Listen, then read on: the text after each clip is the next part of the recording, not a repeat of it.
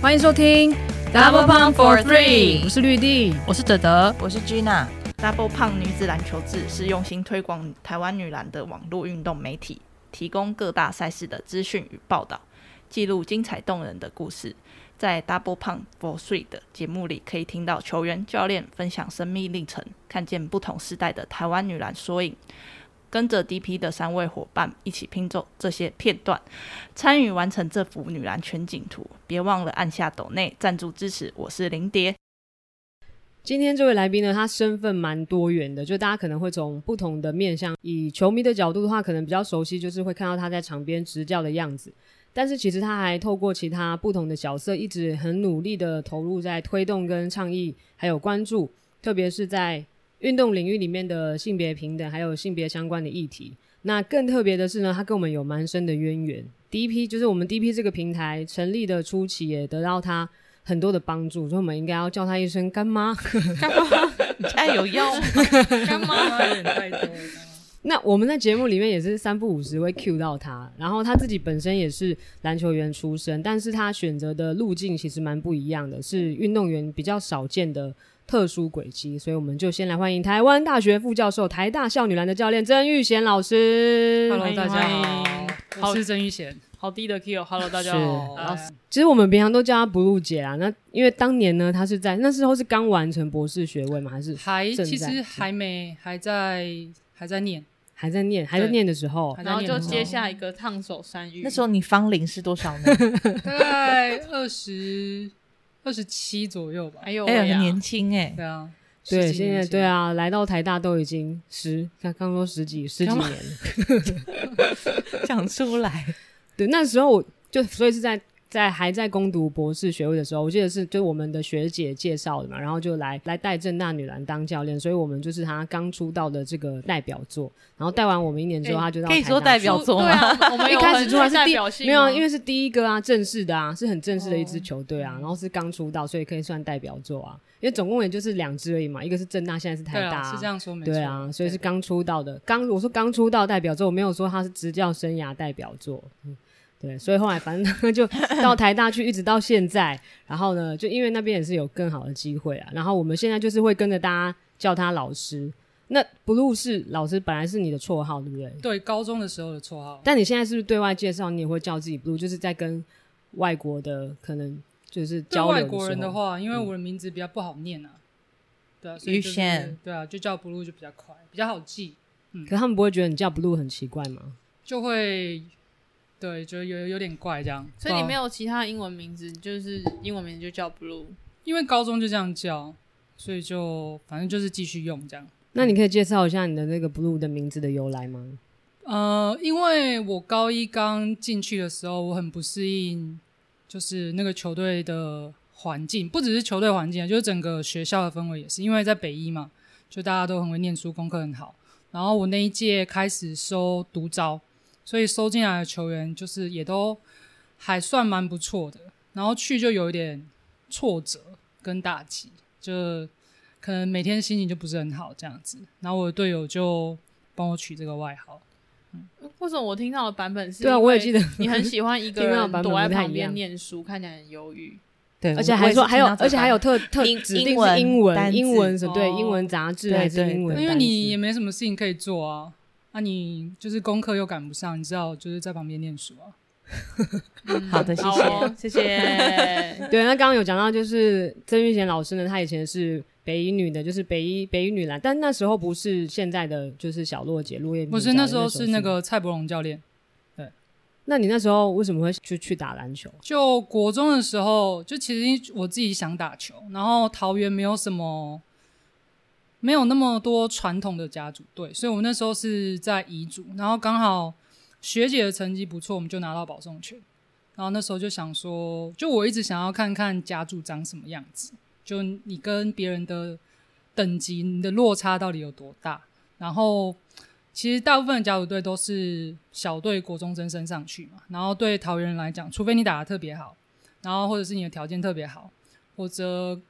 呃桃园那时候的选择就是制品，但我们家人不希望我去念制品，就他希望我就是念一个还是可以继续读书的学校，所以那时候的选择就是桃园阳明，或者是我去考保送考这样子。然后后来就就考到北医那因为你后来北医毕业之后，你是去念师大，师大，对师大，然后一路念了硕士，然后甚至是念到博士。那你嗯就是进去北医之后，或或者是甚至你打球之后，你就一直很清楚你未来可能会往这个方向发展吗？嗯，高中的时候没有想那么多，但其实高中的时候你就知道你未来不可能继续打球。那大部分去北一的后面也不会继续接，然后再来就是我的条件也没有那么好。听说你对位的是佩珍姐，对，蔡佩珍现在 台元君怡姐君怡姐、君怡哦姐、惠佩珍姐好，好猛，好凶猛哦，所以就高中的时候心情就会常常不好，这样。那个年代好难生存、哦，可以理解。对啊，就是每天都很累啊，然后你每每天每次比赛，你就要想说都要扛那个就是很很高的，这种等级的，对啊听完我心情都不好了。对啊，这很累啊。不过这蛮有趣的体验呐、然后因为你你打完一段时间之后，你大概也知道你不可能未来继续打嘛，那你就是势必要想毕业之后可能工作的事情，然后跟你未来有可能想要做什么。其实高中没有特别想，是高三的时候，因为那时候要填志愿，就是师大就有开缺，然后对我来讲，它是一个相对来讲稳定，未来可以可能有一个稳定的工作，然后也可以让我留在一级。因为其他其他的真式的学校，比如说正大有开，台大有开，那他就不会是在甲组，他就是去乙组这样。然后对我来讲，师大也是一个，反正你还是可以去念书嘛，未来有教职嘛，然后你想要留在一级，你还是可以留在一级的的那个环境，所以我后来就选师大这样子。那你那时候有想过之后会当教练吗？没有，他都回答的完全好快。躲在角落不跟人等一下家讲话，那你就是没想对啊那你到以后要讲那么多。你这些的路径其实都不是可能一开始不一定是这样设定的，比如说读硕士、读博士，然后当教练，对我其实那个里面有哪一项是你原本有设定，或是有想象过自己未来会成为的样子？当老师这个是进师大就有想过，但也没有想到要当大学老师。我不知道为什么，好像去实习，实习之后就觉得国高中生跟我想象的不太一样，就你要花很多时间，所以他们是不不同星球的人，就是你要花很多时间管秩序，你可能想要教的东西，或者是直接跟他们沟通，没有那么没有那么快，跟没有那么容易，就对，就很像在当保姆这样。嗯，可是那你那时候就是来正大的时候，你觉得你有觉得跟我们跟跟我们很好沟通吗？我后来就是我们草莓发现 没有，就还是不一样。应该是说 后来，后来路径的选择，呃，除了除了国高中生，我觉得我没有那么喜欢以外，另外一个是后来我开始接触一些就是学科，然后那时候在跟我忘了有没有跟学姐讨论，还是上课的时候有人提到，就是如果这个议题你要让它继续，或者是你有意呃有兴趣继续去做的话，可能要在就是大学端会比较适合。对你才有机会继续去发展。如果在国高中，你可能就是就真的是上体育课，然后带校队就结束。可是大学就是我忘了那时候谁跟我讲，就评估可能会有不同的机会这样子。你指的学科是什么啊？就是呃，我对性别议题很有兴趣嘛。那如果我在高中端的话，比较比较难继续去发展。嗯，那因为我在其实我在大学的时候也没有想到我会做这个议题，就是进年研究所之后，刚好有学姐在做，然后他们就带了一些读书跟讨论，才发现好像就是我过去的经验有一些不太对劲的的这些东西是有原因可以解释，然后可以多花一点时间去去理解为什么会这样子的。对，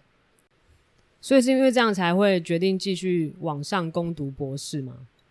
我记得那时候好像是因为这样，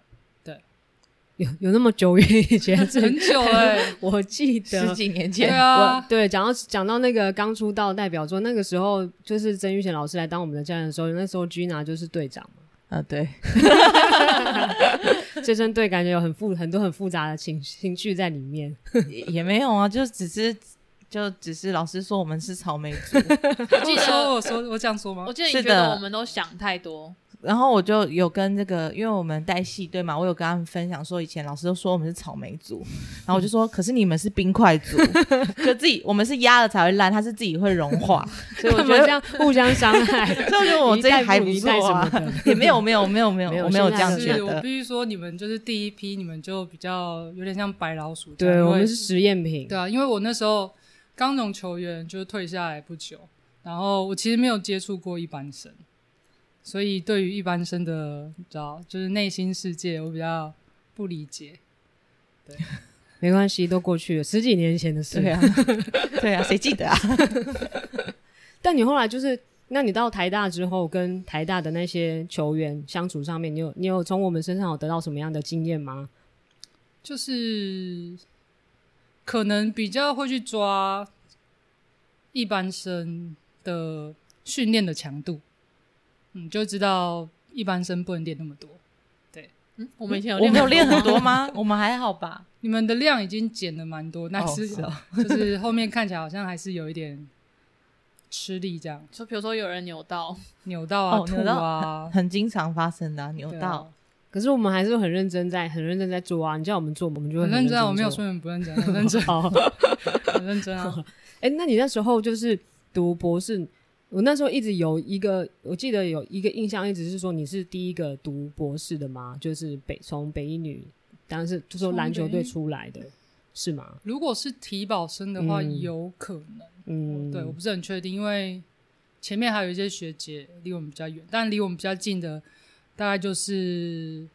Alan Jess 他们，嗯，他们就好像就念到硕士这边，对，嗯对，一般好像就是最多比较多，大家就是往上读，可能会读到硕士这边，就是比较少会再继续往上，然后就是读攻读博士。嗯，所以你那时候对对性别议题比较有关注，或者是产生兴趣，就是在研究所的时候。对对。那因为我那时候因为有学姐带嘛，然后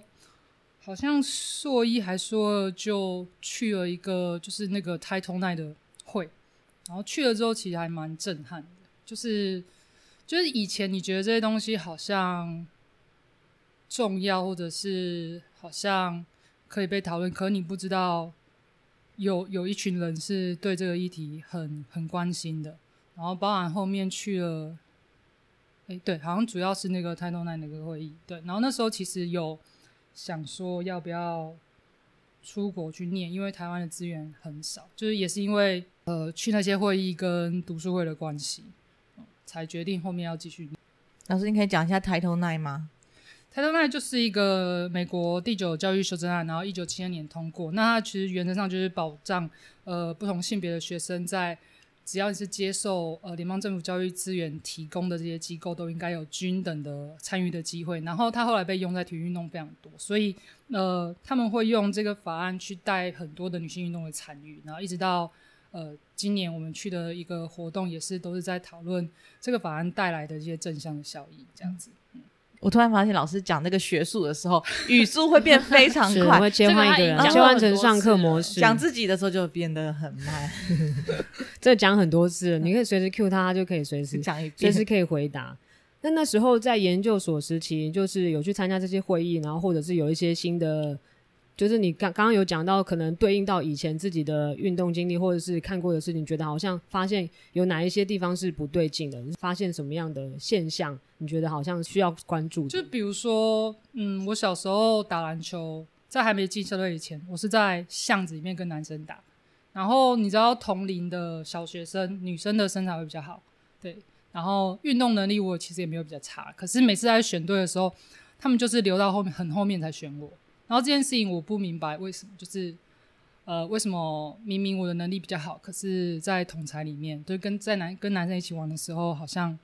就他们有点想要跳过我这样子。然后后来 HBO 也是男女生都在打，可是女生的转播没有那么多。然后因为我妈妈会看转播嘛，所以她有时候会跟我讲说球评讲什么，那球评讲的内容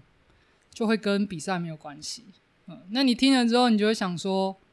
就是我在场上做那么多事情，你怎么就不能讲一下我做了什么这样子？然后你要把注意力放在一些很奇怪的地方，比如说外形啊，或者是其他有的没有的。对，就是那那时候会觉得好像，呃，我不知道为什么会这样子，然后我也不知道为什么我们一样都是在比赛，好像永远男生的，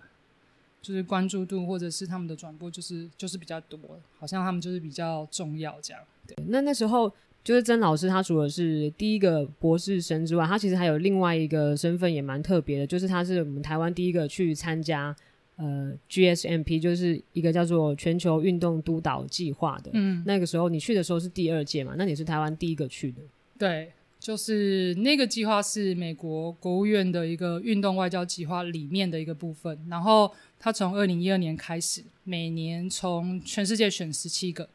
女性去美国参加那个实习计划。然后他们做的方式就是，嗯、他们挑人，挑完人之后就按照你的背景跟你想要做的东西，就可能跟你比较相关的，帮你分实习点，然后让你去那个实习点。大概两三个礼拜左右的时间去做实习跟学习这样子。然后我那时候是去 NCAA，对，因为我的背景也是跟教育比较有关系。那去那边对啊选，上啊？呃，我觉得你问题好像听起来很失礼。不是我意思是，是因为他从全球选十七人，那所以是你自己丢了什么样的申请不是过去？他那个计划，因为他是国务院的，所以他必须要透过每一个国家的呃美国大使馆，就是大使馆。然后我们没有嘛，我们就是驻台代表处。然后驻台代表处那时候的工作人员，他就从网络上开始找，就是可能的人选，然后他就找到我，然后就寄信还是打电话给我，问我有没有兴趣。你说 AIT 对陌生 AIT 开发，就是他上网，对那个他输入一些什么关键字我不知道，但是那个工作人员非常厉害，叫 Sharon，他很会开发。人对他很会开发人，就我啊，然后后来的博刘伯君，就是都、是他找的这样。他不知道，反正他就是在网上 Google，然后就觉得哎、诶这个人选好像不错，有机会，然后就把我叫去 AIT 聊聊天这样，然后确定之后就开始帮我做一些履历跟资料，然后送到美国去美国那边，然后他们审完资料之后，他还要跟你就是 interview，就用 Skype 就跟你聊，确定一下你是呃真的可以，或者是你真的想要做这些事情，这样子。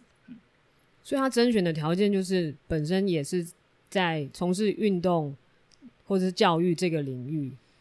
呃，不一定要运动员或者是教练，但是跟运动相关，然后对于这个议题有兴趣，这样。所以我们那时候挑的人，其实有一些是有一些是教练，然后有记者，然后有 NGO 的，就是工作人员，就是都有，就是背景都不太一样。嗯，那你们去那边是他们会安排你们上一些什么样的课程？如果是合在一起集体的话，我们通常就是就 GSMP 第一个礼拜都在 DC 集合，然后他就会开始教你，比如说自我介绍，那你是谁，这个计划是什么，你为什么会在这里，然后会上我们那时候会上媒体的课，就是他们很在意曝光率这件事情，跟呃怎么样宣传你自己在做什么，然后你的理念。所以我们那时候去第几天，就是第一个礼拜，他们就发一台那什么 iPad 嘛，小的那种，然后叫我们注册 Twitter 的账号，然后社群媒体如果有的话，就是你都要注册，然后跟我们讲，就是你要发什么东西。那因为 ESPNW 是他们的合作单位，所以 ESPNW 它就是也会来讲一些就是跟媒体有关的，好像是互动之类的的这些内容，然后会带你去看 DC 那边的一些纪念馆。反正看纪念馆，原则上就是要跟你们说，就是美国人在推展人权这些议题，他们做了很多的努力，然后呃安排一些运动的课程，然后教你怎么写那个 action plan，就是我们呃所有的人，你在结束的时候最后一个礼拜，你要提出一个行动计划，就是跟人家讲说，那你学了什么东西，那你打算回你的国家呃做什么东西这样子，所以就是教我们怎么写那些内容，这样。所以一个礼拜，第一个礼拜会在那边，然后上完这些基础课之后，你就会去到你的那个 mental side，就是你的实习的点。那每个实习点安排的行程不一样。像我那时候就是，他就导览 NCA 嘛，就是所有就是，然后里面大部分的部门他都会介绍我认识，然后他们就会说他们在哪个部门做什么这样子。D one 到 D 三的学校，D three 的学校都去过一个，然后还有那边的 NGO 去了一个这样子。呃可以安排的人，他觉得可能对你有帮助的人，他都尽量安排给你认识跟接触，这样。那是一个多长时间的计划？就是去那一趟培训，去那一趟大概一个月左右，一个月，，对，就是前后在 DC，然后中间的那一段时间在你自己的实习点，这样。那一个月的时间其实还蛮蛮长的，应该会有很多可能不一样的的收获，或者是你觉得有什么让你回来就觉得变得不一样，或者觉得很震撼的地方？我觉得第一个是那边的组织规模就是真的还蛮完整的，然后比如说要做倡议的这件事情，在 NCA 里面他们自己也有组织，然后定期的会有一些会议在讨论你的进程到哪里，就是你要做运动人口提升的，你要做那个 LGBT 的，你要做任何的议题的，你的进度到哪里，然后有哪些事情你可能要。继续去追，或者是需要就是特别的关注他有没有做到。其实他们看起来就是都还有在掌握，或者是他他有一些进度的追踪这样子。然后对于一些教教育资源，比如说手册啊，然后那种文件资料啊，也都有给，就是网站上你都看得到。这样，那就是对比来讲，台湾其实二零一三年嘛，台湾没有不太有这样子的资源，然后特别是对运动来讲，我觉得就是还是有一段蛮大的，就是有一段差距啦。对，那你看到国外就是有这样子在做，我觉得这是一个我自己蛮惊，就觉得蛮可以学习的地方。然后，因为我第一个礼拜我去实习的第一个礼拜是住在那个 NCA 其中一个员工的家里，就跟他们一起住。然后他们家有三个女生，就小朋友小时候就开始踢足球，然后他就带我去看小朋友，就是下课之后足球练习，就一整群的小女生都在踢足球，就是多大的小呢？国小的那一种，嗯。然后对我来讲，我觉得就是我我也没有看过，我说真的没有看过那么多小女生踢足球，在台湾这样，或者是其他的运动，可能你都看不到，就是课余时间会有这样子的状况。所以我就觉得那那个还蛮特别，但对他们来讲，他们觉得很很习惯，然后没有什么，包含你跟大学生聊天，他都会觉得这些事情就是很习以为常这样子，对啊。那我觉得还蛮对我来讲，就是好像比较跟以前的经验不一样，这样。然后再来就是，呃，这些人其实对于呃你想要做的事情，或者是你国你的国家的的状况，呃，他们会还蛮呃愿意提供一些协助，就是他们愿意听你说，然后你有什么问题可以问他们，然后你有什么呃觉得需要他们指引的，或者是提供建议的，他们其实也都还蛮就是乐于分享的这样子。对，可那你回来之后还有在经营你的 Twitter 账号吗？呃，没有，那你的 Instagram 是公开的吗？不是不是啊，哦书啊脸书啊，对啊，对，我的脸书。所以你回来之后有因此变得比较可能就是常在社群上面 Po 文，或者是就是曝光这些。在美国的那一段时间跟刚回来的时候，确实是有，因为就是它是一个非常正向的一个经验，就是你知道你在台湾做一些事情，或者是你工作很累，就是有一种每次每次出去都被打的迷迷冒冒的那种感觉。然后我觉得 GSMP 的那一趟是真的帮你把整个人冲起来，让你觉得元气很饱满。而且，呃，这个计划它有一个很特别的是，它其实一直在追踪我们的状况，就是你今天做了什么事情，或者是你这个阶段，你这段期间你有跟多少人接触，你有呃多少的公开的活动是跟呃 GSMP 有关的，或者是跟就是性别的倡议有关的，他会好像每一年吧，就是寄一个那个文件给你，叫你回去报告这样子。所以他其实都呃还蛮知道，就是大家最近在做什么。然后呃，我觉得到后面就是这些这些人员就有点像家人啊，就是他想到他可能就是也会就是互相传个讯息，或者是用社群媒体互动这样子。想到就提醒你，记得经营你的 Twitter。不会，他们不会不会这样，你说一年有 Po 几篇文这样，不会。有 KPI。check 回来之后是不会了，对啊。哎，今年就是前一阵子刚好也才从美国回来去参加，也是他们的年度的一个，对对对对对，嗯，那是什么样的活动？它就是因为 GSMB 十年嘛，然后跟 Title Nine 五十年嘛，对，然后他就把这两个东西并在一起，因为呃，GSMB 从二零一二到二零一九，其实累积了蛮多人的，就是一百多个这样子，然后他们就希望透过、呃、这两个大的活动，然后比较有意义的去做一个结合吗？跟庆祝。对，所以他就从那个 GSMB 里面挑了一些人回去，然后参加就是这个活动，这样。哦，所以不是全部的，就是因为全部一百多个，他们就是没有办法花那么多钱，对啊。所以也还是这个也还是有挑选过的。对，然后他们是说，他们挑选是挑选，就是你跟你的使馆有继续合作，然后跟 GSP 有继续合作。那因为像呃，我回来的有几年都还有拿他们的那个计划，就是拿他们的补助。然后后来呃，刘国军是二零一六去的嘛，他回来之后也做了蛮多事情。的，看就是评估这些互动啊，就就我们后来就是都有被有被挑去这样子。嗯那你刚刚说，就是去参加的时候，你要提出一个你在可能你在台湾想要做的计划，那你那时候提出来的是什么？我那个时候提的就是教师研习啊，就是给体育老师做一些跟性别议题相关的课程。对，啊，因为我觉得除了对学生讲以外，老师还是蛮重要的。然后老师的体育课怎么样可以让学生觉得比较自在，然后大家都可以玩。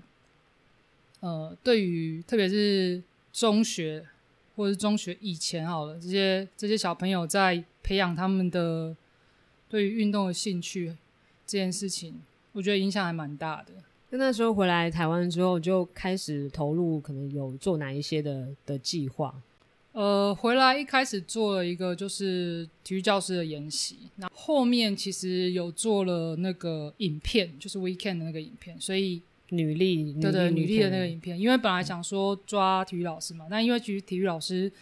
呃自己的他们自己的那个工作量也蛮大的，然后要让他们投入一个新的议题，花很多的时间去开发一些新的课程，其实也没有那么容易。然后后来就转个念，想说不如我们朝一般大众去发展好了，那也不要做什么其他的，我们就用一些影片。那那时候是看到那个 This Girl Can 的那个影片，那个 campaign。那我觉得那影片就是拍的非常好，然后有很多各式各样不同的年龄啊，然后身体在里面，这样算是一个还蛮激励的的东西。可是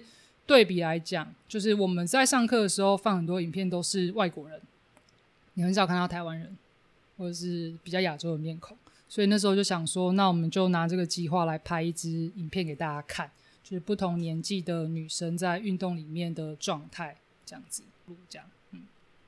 所以呢，台湾女子运动体育协会是在这个条件状况之下成立的吗？呃，这个协会的成立呢，是另外一个事主叫刘伯君，对。是主是主，对，因为他主，他那时候是拿了奥会的国际奖回来嘛，对，然后就开始跟我忘了是谁有一些接触，好像是一些就是立法委员嘛，然后跟 AIT 的长官有接触，然后他们就觉得他应该要出来做就是更多的事情，然后他就想了成立协会这件事情。那那时候他就成立了两个，一个是运动好事，然后一个就是台湾女子运动协会。他一边做弱势的孩子，然后一边就是以呃女性运动这样子的议题为主。所以那个时候，他就他就想说找我，就是一起看看要弄什么这样子。对，那你们两个是因为 GSMP 才就变得比较熟吗？呃，算是这样，因为之前他没去的时候，我其实有找过他演讲一次，但就演讲完就结束。然后他回来之后，就开始慢慢的有一些互动，嗯，然后接下来就是成立协会嘛，对啊，就变成可能就是互动会稍微再多一点。那老师，你可以就是介绍一下你这个伙伴事主刘伯君吗？因为可能我们的听众可能有些不太不太认，不是不一定很认识对，一直听到他的名字，但不一定很认识。呃，刘伯君就是我从从哪里开始介绍？他 他也是蛮多身份的，对他很多身份，但我觉得他比较想要让人家知道，应该要是棒球的主审的这件事情，就是第一个女裁判女裁判这呃女主审的这件事情。对，然后他现在主要的工作是就是在协会里面这样，然后我不确定他有多少职业越战裁判，对。其他这个介绍算是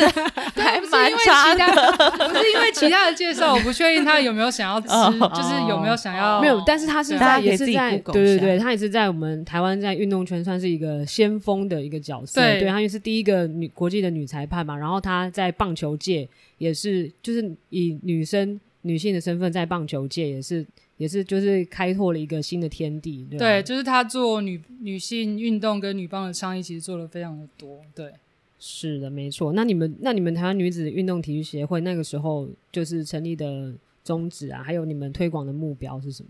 其实那时候就是希望能够有一个这样子的平台，专门在做女性的体育运动相关的议题的发展，因为在过去其实比较没有这样的组织，然后希望就是透过这个平台，可以让呃有一些比如说议题啊，或者是活动啊，可以有一个比较好的平台去对外开始去做推销，或者是做执行，然后也让大家知道就是这个议题。是需要更多人来参与，然后有兴趣的人可以透过这个平台一起来这样子。嗯那你们就是成立到现在有有做了哪一些活动，或者有得到有没有得到什么回馈，或者你觉得好像真的做了什么之后，觉得有看到一点点不一样，或者你觉得还有什么很想要改变的？我觉得就这个组织来讲，其实做了蛮多事情的。就是成立的时候，我们就又跟美国那边拿了一个计划，要做一些教材的发展，然后一些论坛。所以，呃，去年前年吧，我们就办了几场小的论坛，然后跟媒体有关的，然后跟那个女性在国际的组织领导位阶有关的这样子。然后教材就是目目前还在持续的编，就是大概会做十个教材，然后跟几支影片，未来就是可以对教练用，或者是上课的时候我们可以用这样。对，然后另外其实有他们执已经在执行的是跟呃比较青少年相关的，就比如说呃那边比较是好事的，比如说生活外语啊，或者是一些小朋友运动的那些课程。然后另外一个比较特别，应该是撑女孩那个计划。那个也是有点意外，就是本来没有在规划里面，但刚好是有认识的学生，他们想要做，一开始也只是想要募国外的一些运动内衣而已。那后来我们就讨论，就是内部的工作人员就讨论一下，觉得这个议题可以发展，就是能够带到女性运动参与跟呃一些其他面向的讨论，这样，所以就。国内国外其实都有做，然后那时候也蛮幸运，就是有找到呃愿意赞助的厂商，对，所以这个计划就是目前持续的在做。对，刚好我们就是上个周末刚结束的，就是 She Sports 女子运动教育，我们办了一个一天的体验，就是有篮球、排球跟足球的运动体验，也是给青少年的。然后我们也是有邀请生女孩来，就是为这些小女生做一些。就是卫教的课程，让他们认识可能认识自己的身体啊，认识运动内衣。其实我那时候看那些女生，真的对运动内衣还蛮蛮不了解的，因为那时候那个老师他们就带两件运动内衣来，要给这些小女孩们看，然后每个人看到都都不敢拿、欸，他们都很后退，对，要不然就是用手这样、拎着捏着这样，然后不然就赶快丢给下一个人。就是大家对这一块其实真的还蛮欠缺，就是这种认知的。那你们接下来还有什么样的计划吗？接下来就是明年五月会办一个比较大一点点的，呃，有点像论坛的活动。然后原则上这个活动就是把之前计划的这些内容做一个重新整理，然后邀国内外的一些讲者来针对不同的主题分享。因为我们有做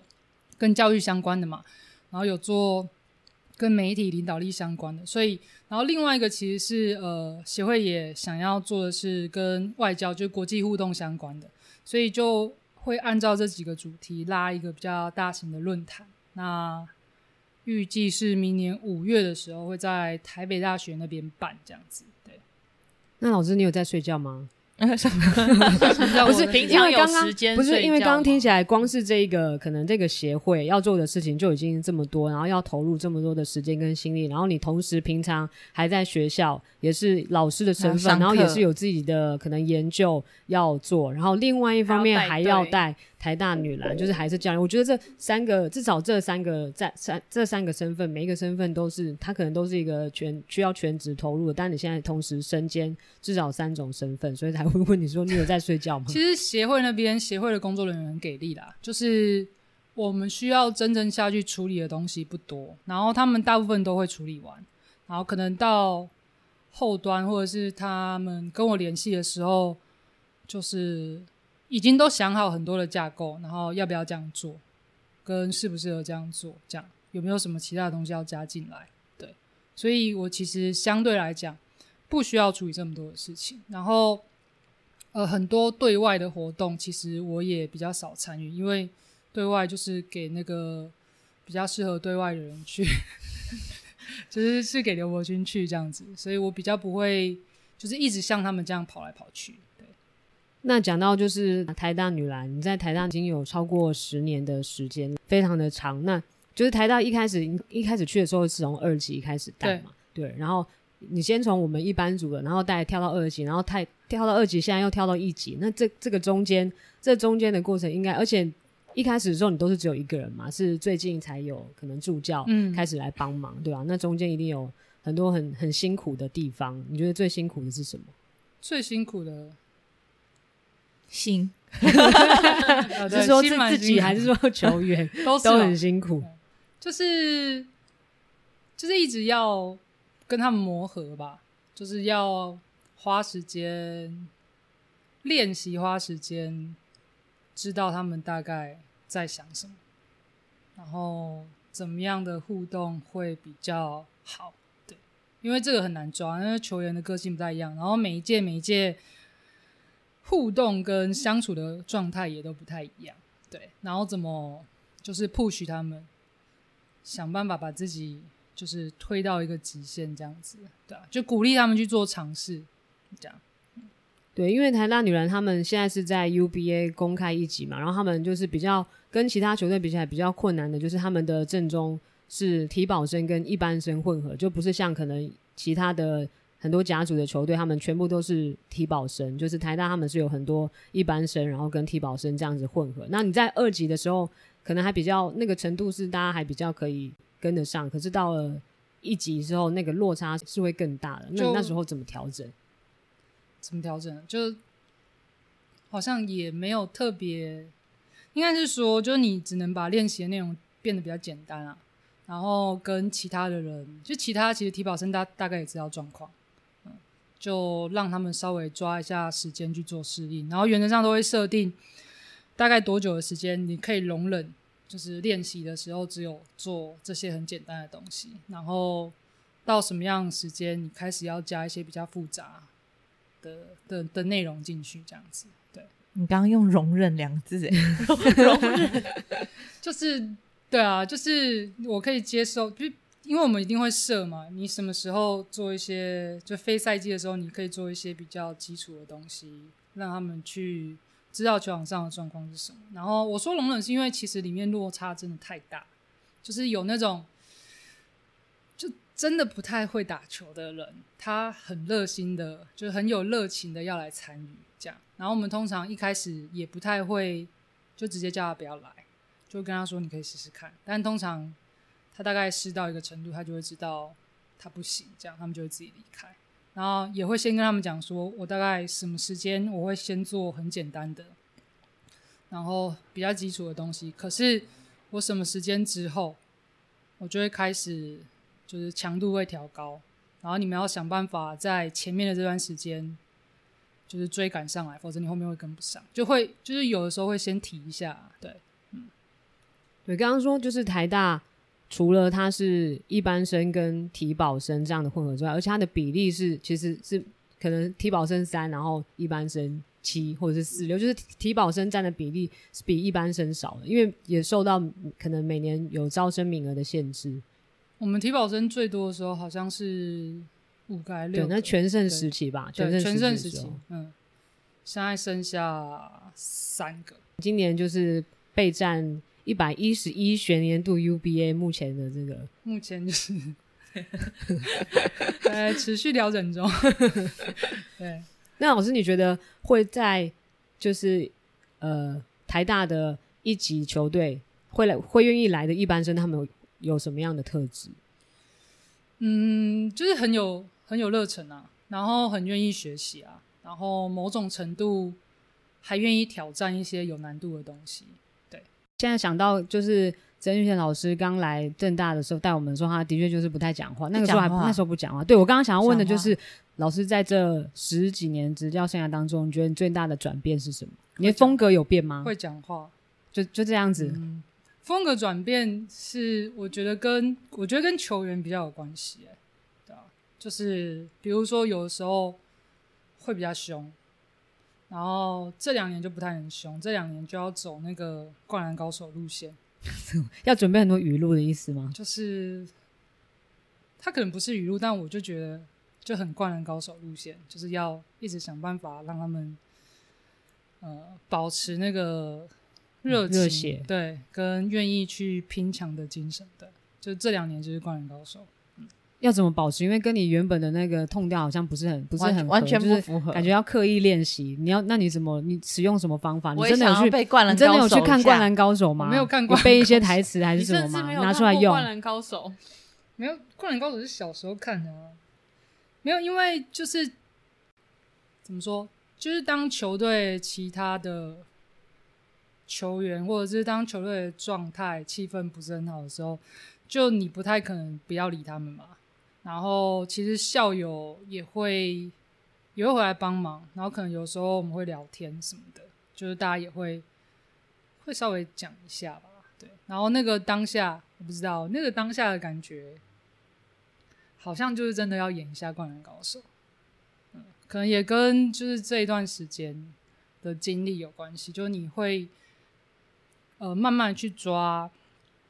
不同不同世代的学生球员的个性，然后呃想象他们可能需要需要什么东西的啊。因为我就想到以前就是那个老师刚出道的时候来带我们的时候，就是都不太跟我们讲话，然后就像我下场的时候，我就也不太知道我是 我就为什么就是你下上去就上去，然后下去就是去下去板不是凳坐，然后那时候还在想说要讲什么，哦，就是对要就。只有那背后背的那个白板笔一直开那个盖子，然后关开开开快关，然后不讲话，而且我记得你那时候当队长，然后私下也都常常都常常抱怨老师，愤怒，因为讲传讯息稿，他都很短再传他，很短，很多回应都很短，这样。对，要回去好像还不能传贴图 有不能传贴图？有啊，你叫我们停止，都不要再传贴图给你。对，我们那所以那时候常常觉得你们应该是老师怎么传太多，这样很，烦吧？谁会一直我传们又没有啊？群组，会有多烦有太多，对啊，大家平常都不敢吵你，对吧？好啊，那我们这样好像把老师那个形象对，然后那种黑化。其实，其实老师虽然他的那个绰号叫做 Blue，然后平常看起来酷酷的，然后不太讲话，但是其实你从他做的事情，你就可以知道他是很有理想性，然后很有抱负，其实很有热忱，然后对公众议题，就是对他有关注的这个性别议题，其实他是非常的。非常的投入，然后也是希望可以看到有更多的改变。然后我相信，其实老师刚刚讲的，比如说他没有预习到自己会要需要一直讲话，当老师要一直讲话，或者是当教练要一直讲话，这就是上天给他的一个磨练，就是为了要让他在为了让他可以在他就是关注的议题上面可以有更好的发挥，所以他必须要增强他这方面的能力，需要这个与人沟通，还有他要敞开他的心房。我们这边有有心理智商以及星盘的那种服务，所以对常常心论常常房这样子。没有错，所以我们希望老师可以继续在这条道路上继续的坚持下去，然后呢，可以呢这个越来越，他现在很热，可以越来越敞开这个心房，可以 带我们一起飞，好，带我们一起飞。然后我们今天谢谢曾玉贤老师，谢谢。那我们今天就到这里了，大家拜拜，拜拜拜拜拜